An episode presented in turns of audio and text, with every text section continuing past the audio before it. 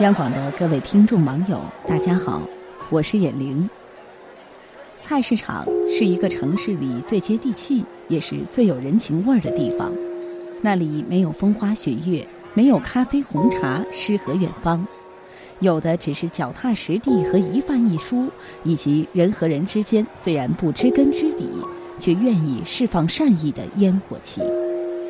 今天，我想和您分享一篇文章：一个人若走投无路，就放他去菜市场。新闻里时不时有明星名人抑郁自杀的消息，一直觉得这事儿离自己的生活很远，直到身边出现了真实的例子。我有一个朋友，小镇青年，北漂，二十八岁了。在北京待了三五年，广告狗，经常加班熬夜，颠倒作息，半夜两三点，朋友圈还在发动态是常有的事。半年前聊天中感觉他不太对劲儿，情绪特别消极，感觉有抑郁倾向。一细问，原来他正在经历人生中的至暗时刻。首先是身体熬不住了，常年熬夜。饮食作息都不规律，日积月累的胃出了毛病，头发也没能扛住地心引力的威力，早早的向第一批秃顶的九零后靠拢。正巧又碰上项目不好做，丢了客户，面临项目解散。然后相恋多年的大学同窗女友把他甩了，爱情败给现实，北京不友好的房价无法给他们的爱情一个踏实温暖的家。女友觉得耗不起了，一连串的不如意让他意志消沉。有一天凌晨三点，他朋友圈发了一条动态：“人生终极三问，爱情是什么？现实是什么？活着是为什么？”我发了信息问他：“你没事儿吧？”许久之后回复：“没事儿，就是有点儿想跳楼。”之后。他在朋友圈消失了半年，聊天也很少回复。我一度担心他熬不过这个坎儿了。两周前，突然看到他在朋友圈发了几张美食的照片，配文：“闻着饭菜香，觉得终于活过来了。”原来那半年他一直过得郁郁寡欢，甚至真的想过自杀。直到某天，他经过菜市场，就进去溜达了一圈。听着小贩清亮的吆喝声，热热闹闹的讨价还价声，看着五颜六色、新鲜水嫩的瓜果蔬菜，活蹦乱跳的鱼虾海鲜，朋友突然觉得心里温暖又亮堂。一路上经不住小贩的吆喝，他买了一条鱼，还有各类新鲜蔬果，回家简简单单做了一顿饭。当热腾腾的饭菜摆上桌。原来觉得冰冷的房间似乎也多了点生机，吃一口亲手做的饭菜，一股暖流从嘴里流进心里。朋友说：“那一刻，我觉得我活过来了，我觉得不管遇到什么事儿，我都能自己走下去了。”从此，他爱上了去逛菜市场，那里成了偌大的北京城最治愈他的地方。想起古龙说过的一句话：“一个人如果走投无路，心一窄，想寻短见，就放他去菜市场。”这话有些夸张，但意思是对的。要想生趣，没有一个地方比得上菜市场。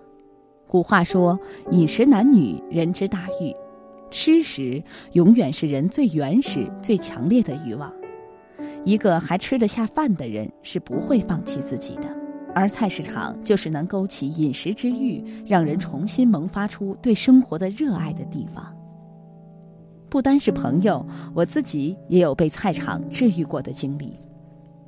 有一年失恋，想用旅行来疗情伤，在云南大理吹过上关风，看过下关月，晒了高原明媚潋滟的阳光，但觉得心底是冷的。有一个清晨，在古城闲逛。突然就闯进了熙攘的菜场，地上竹篓摆满了各色菌子、竹笋和乡野山货，火腿、腊肉，老远就闻到香气，到处是招摇的茶花。我买了一颗竹笋，一块火腿，回到客栈，借厨房做了一碗火腿竹笋汤。正是那口温热的汤，压下了那一刻我心底的悲伤和漂泊感。从此，在旅途之中，菜场成了我必去的地方。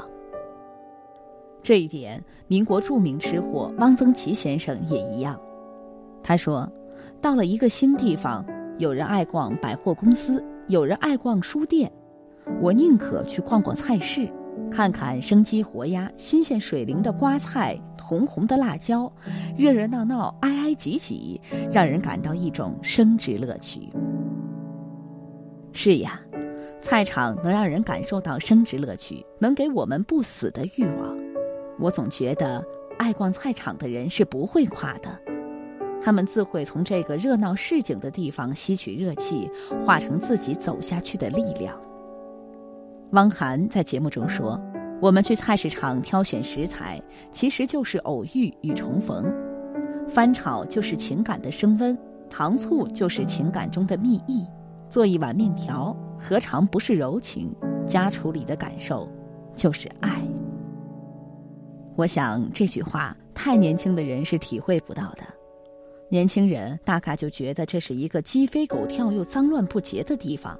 自己买菜做饭还不如外卖省心。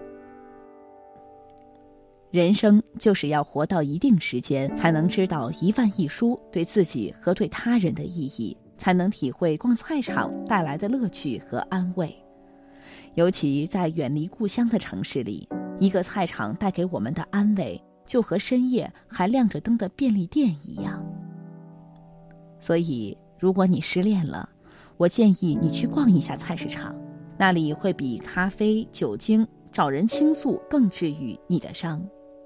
如果你悲伤了，你也可以去逛菜市场，那里有温暖的饭菜，温暖你心底的冰凉。如果你无聊了，我还是建议你去逛菜市场，那里的热闹市井和普通人的努力勤劳，会让你看见什么是真正的生活。好了，今天的分享就到这儿。我是眼玲，祝您晚安。他来不及吃早餐，匆匆出门上班，手中咖啡配根蛋，听来有点太浪漫。地铁上气味的纷乱，闻起来像形形色色的孤单。他没时间吃中饭，报告还没做完。手中敲打的键盘不是想要的黑白。楼下的互联网餐厅。味道太寡淡，概念很精彩，尝起来却像个遗憾。他不知道，不明白，是否每个人的三餐，无非咽下心酸，咀嚼出一些愉快。快忘是谁。曾交代离家那天的火车站，他说出门在外，要好好的吃饭，一日三餐。